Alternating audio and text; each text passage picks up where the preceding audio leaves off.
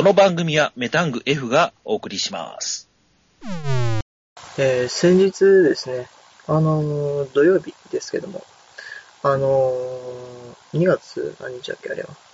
えーと、9日だったかな ?2 月9日土曜日にですね、えー福岡市の方にですね、行ってきました。えーまあ自分の住んでるところはですね、福岡県の中でも、えー中央寄りと言いますかね、あの北九州市の下らへんって言ったらね、なんとなくわかると思いますけども、まあ、北九州市の下らへん、えー、なんですね。で、まあ、そこから福岡市の方にですね、えー、電車、JR を使って1時間、まあ、50分だったかな ?50 分ぐらいでですね、着きましたけども。あのーまあ、なんで言ったかと言いますとね、まあ、それの話はですね、えータイトルコール後に話したいと思います。というわけで、メタングフ146回目始まります。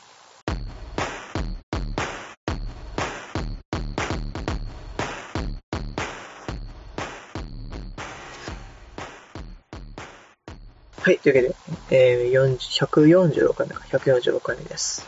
えーっと、まあなんで福岡市の方にいたかというとですね、あのーライブですね、ライブ。ライブに行ってきました。えーっと、そうですね。あの、今まで自分が行ったライブ、正直言うとでかいところばっかりだったんですね。あの、浜田省吾の、えー、ライブは、マリンメッセだったかなえーっと、マイファーストラブの時が確か、マリンメッセで、えーこの前行ったザラストウィークエンドも、そうですね、あれもマリンメッセでした。で、ミスチルの場合はですね、ミスチルの場合は、福岡ドームが2回ともそうですね。えーっと、確かスーパーマーケットファンタジーかな。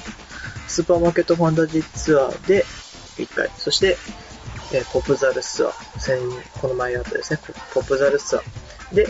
えーでもですね、福岡ドーム、今なんだっけ、福岡、ん何何ドームだ？福岡、なんだっけ、ヤフオクドームだったかな。解明したんですよね。なんかめんどくさいですよね、そういうのって。あの、ネーミングライツでよかったかな確か。ネーミングライツで、ね、あのー名前が変わるのは仕方ないっちゃ仕方ないんですよね。ヤフージャパンもそうでしたけども、今回に関してはヤフーから移ったわけじゃないじゃないですか。もうそのまま、ね、ヤフーなんですけども、ヤフオクドームっていうんですね。なんだかわけがわからない解明で、ちょっと戸惑ってはいますね。覚えづらいです。正直言うと。で、まあ、えー、今までのですね、自分のライブ経験は、そういうでかいところだったので、今回、ね、あのー初めてライブハウスでのライブに参戦してきました。えー、どうだっけ。まあ、あの、福岡市のね、あの、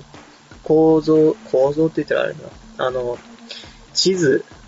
地図でいいのかな、普通に。まあ、あの、まあ、簡単に言うと博多と天神があるんですね。博多と天神。で、えーっと、JR で、自分が住んでるところから JR で直、直接行けるのが博多しかないですね。博多までしか行けないんですよ。で、そこから博多から、えーそこからまた西のですね、西の天神に向かうには、まあ歩きでもいいんですけども、歩きでも行けなくはない距離なんですけども、えっ、と、福岡市の中はですね、あの、100円で循環できるバスが通ってるわけですよ。えー博多駅から、えー例えば、けなら市博多を通って、えーと、途中の、途中のなんか、場所を通って、で、天神に着いて、また天神から博多駅に戻ってくるとですね、あの、100円で循環できるバスがあるんですね。えーと、まあ、それを使ってですね、博多駅から、えー天神に向かいまして、天神からまたちょっと南の方に歩いてですね、えーライブハウスに向かったわけですね。で、えー、まあいろいろあったわけですよ。あの、展示についてからいろいろあってですね、あの、別に迷ったとか、迷ったとかですね、そういうことではなくて、ただ単に、あの、自分含めて3人にいたんですね。3人に行ったんですけども、そのうちの1人がですね、あの、この先、音楽の専門学校に進むんですね。なので、えーギターですね。ギター、もともとそいつは、今何本だっけ？今3本持ってるんですけども、ギターを。まあ、ギターを見たかったり、まあ、そいつはもともとギターってますか、あの、音楽が大好きなので、ね、大好きじゃないと進もうと思わないでしょうけども、音楽が好きで、ギターとかギターのエフェクターだとかですね、まあ、いろんなことに詳しいんですよね、あいつ。で、まあ、あの、楽器屋によってですね、で、もう一人の、もう一人の友人も、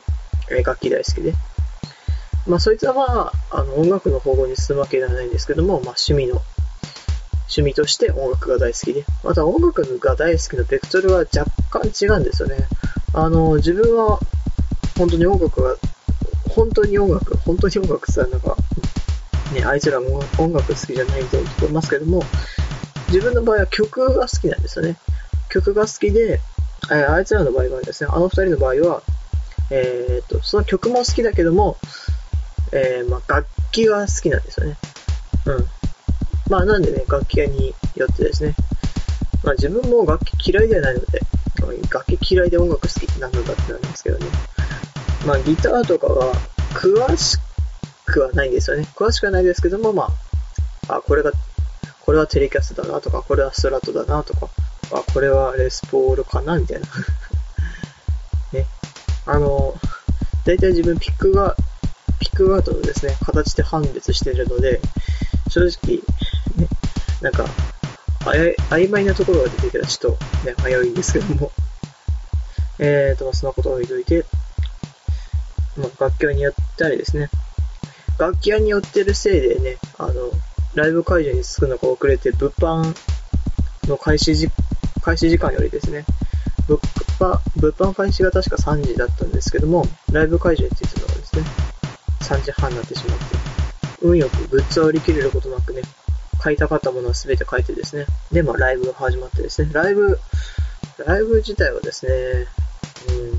うん、あの、すごく楽しかったです。でも、ライブハウスでのライブ初初経験だったのでね、いろいろ、なんていうか、ね、あの、ロッカー、使いたいには使えたんですよ、ロッカー。ただ、3人分のやつを1つのロッカーにまとめて入れるということになって、あのーね、あの、冬だからですね。冬だから、3人ともそこそこ着ていったんですね。自分も、えー、っと、肌着、えー、シャツ、えー、羽織るもの、で、ジャンパー。4枚だったかな ?4 枚着ていたんですね。肌着、あ、肌着も脱いだ。肌着も脱いで、あの、ツアー T シャツに着替えたんですね。ツアー T シャツに着替えた結果、4枚、その上ジャンバーがありますかね。ジャンバーが結構でかいので、なんか、5枚分ぐらいのですね、やつを全部ロッカーにスパッて詰めて、それが、あと3、あと2人か、あと2人分あるわけですよ。プラス、えー、1人はね、あの、もともとカバン持ってきてなかったので、もう中に入れずに済むんですけども、衣装、衣装って言いますかね。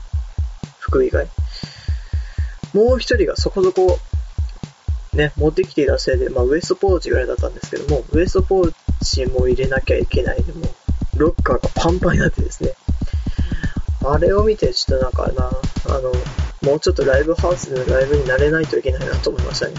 荷物を減らしていかないといけないというのは知ってたんですけども、どうしてもね、自分心配性なところがあるので、例えば、何持ってたんだっけ？えー、っと、汗をかいたための匂い消し、匂い消しっていうのかな？あの、シーブリーズですね、シーブリーズ。結局使わなかったんですけどね、朝書いたんですけども、すぐ着替えたので、そんなほど匂いが気にな気にならなかったんですね。で、えー、どうかな、カバンで持ったんで。まあ、カバンが、でかかったから、そこそこね。いや、まあ、そんなでかいって言ってもね、あの、肩にかける、そこそこ、なそこそこの荷物が入るぐらいのね、カバンだったので、別にロッカーには入ったんですけども、何持ってたんだっけ？なんかそれ以外にも余計なものがいろいろあった気がするんですよ。なんかそういうところを減らしていかないと多分ダメなんだろうなと思いますね。まあなんで、あのー、ね、3月9日、自分またライブに行ってきます。えー、今度はアーフラットサークルですね。あー、ちなみに、今回行ったライブ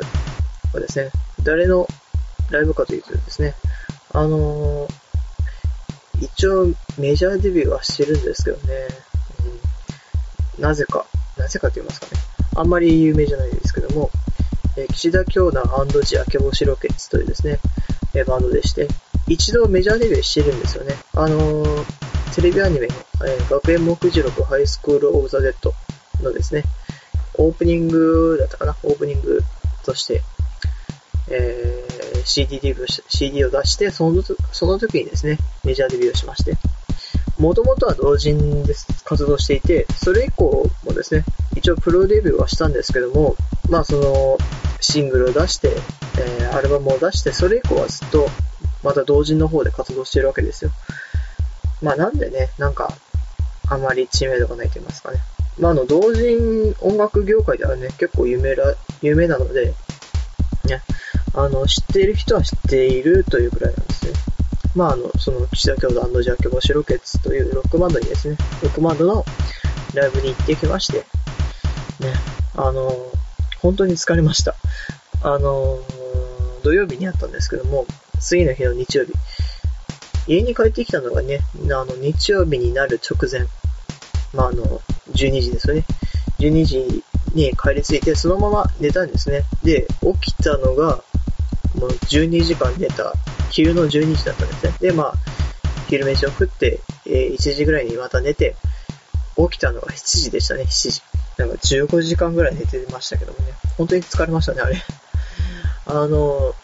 本当に疲れて出てくるんだなと思いましたね、あれって。で自分結構、ね、こういう風なことやってるので文系なんですけども、文系で、えー、しかも文化系でね、体力も、体力も少なくてですね、あの、結構疲れやすいんですけどね。まあ、こういうところでなんか如実に現れてくるなと思いましたね。筋肉痛はな、あれでもなったな。あの、だるかったのがね、1日2日続きましたね。なんか今回は結構短かったですけども、前回のライブに比べて。まあ、でもね、あの まだ来月行くことになるので、その時はね、ちょっと用心をしてね、臨みたいなと思っております。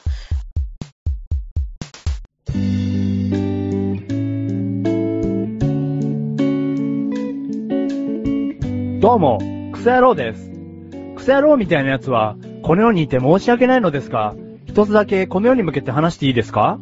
クッチレサーラジオを聞いてみてください。この世にいたくなります。ぜひ一度聞いてみてください。どうも、クソ野郎でした。どこまでも続くのか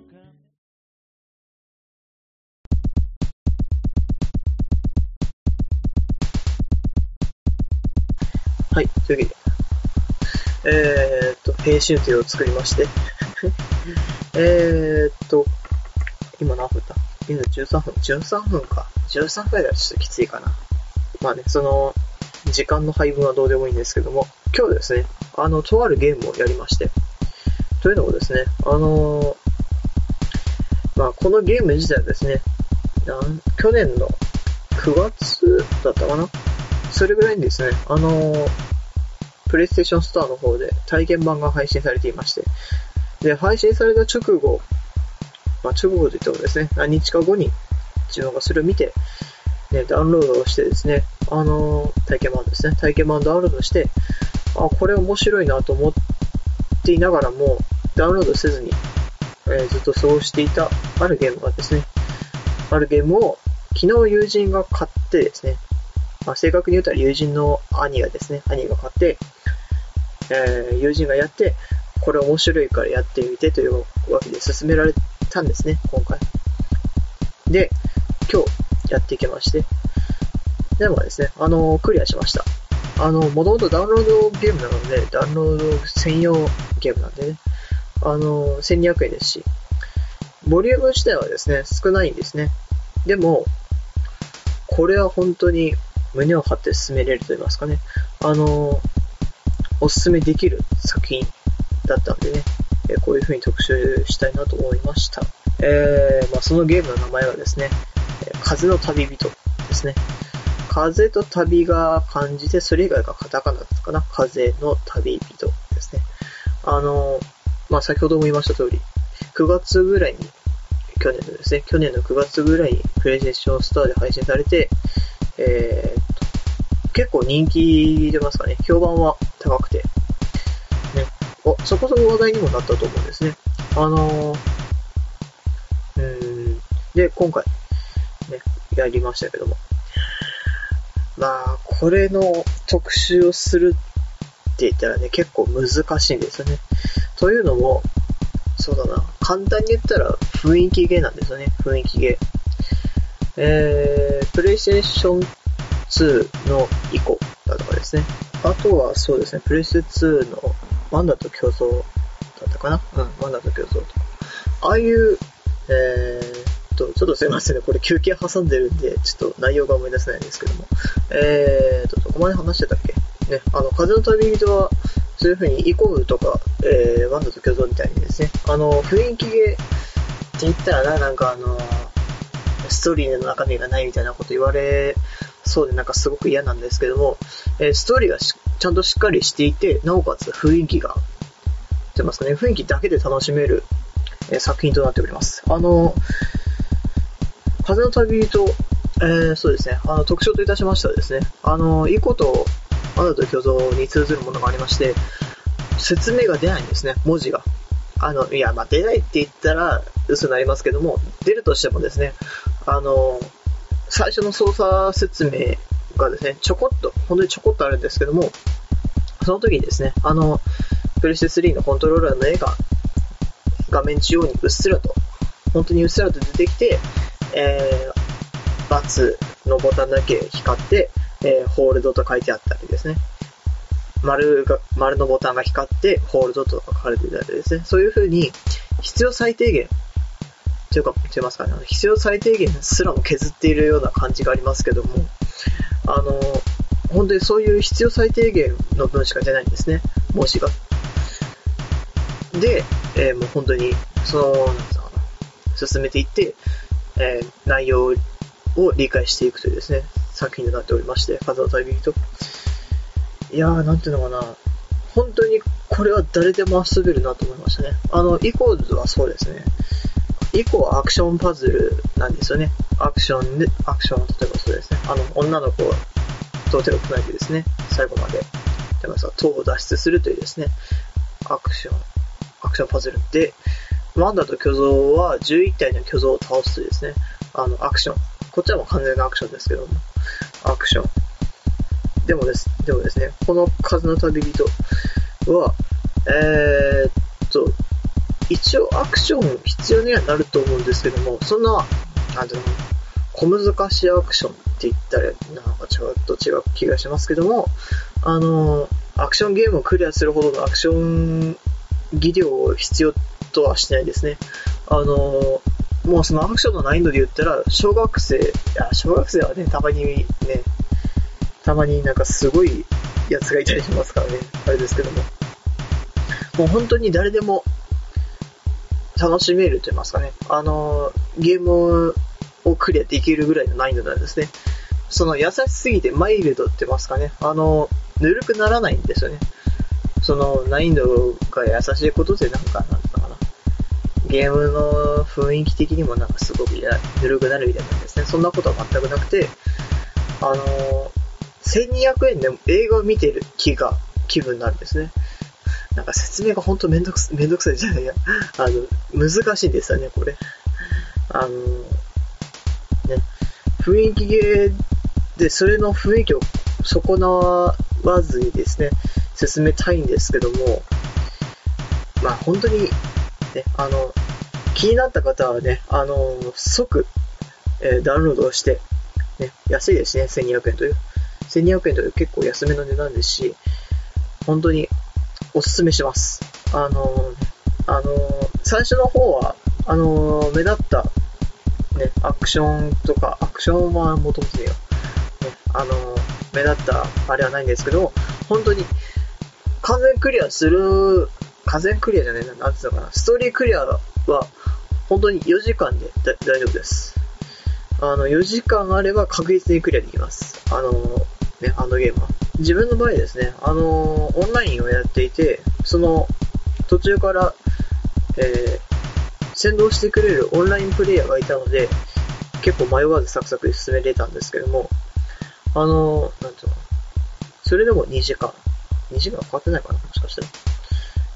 まあ、とにかくですね、4時間あれば確実に終わります。あのー本当にお勧めします。風の旅人。プレイス3のプレイステーションスターでダウンロードできますので、1200円だったかな ?1200 円でダウンロードできますので、ぜひ、ダウンロードしてやってみてください。あとそうですね、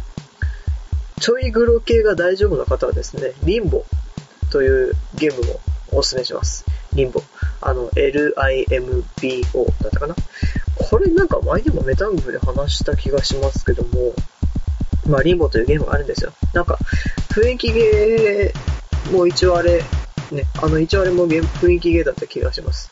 あれはまあ結構アクション、あれこそアクションパズルかな。うん、そうだ、リンボに関しては本当にアクションパズルで、アクションの要素がないとクリアできないというのもあったりするので、こちらに関しては誰でもできるって言ったらちょっとね、ちょっと難しいですね。レーティングも、あれ確か C だったか D だったか、だったのでね、レーティング。まあ、リンボ。ね、あのー、リンボもおすすめです。ただ本当にグローも含まれるので、あれは、アクションであり、グロー、グローでありって言ったらね、なんか、アクションとしても楽しめますし、雰囲気もね、かなりいいので、リンボ。ね、あのー、ぜひとも、気になった方はですね、リンボ、または、風の旅人。風の旅人は本当にお勧めします。ぜひとも。ね、あの、覚えていただいて、本当に気になったか、気になった時に、そういえばこんなこと言ってたなっていうことを思い出していただけて、思い出していただいて、やっていただければね。うん。別になんか回し物とかではないですよ。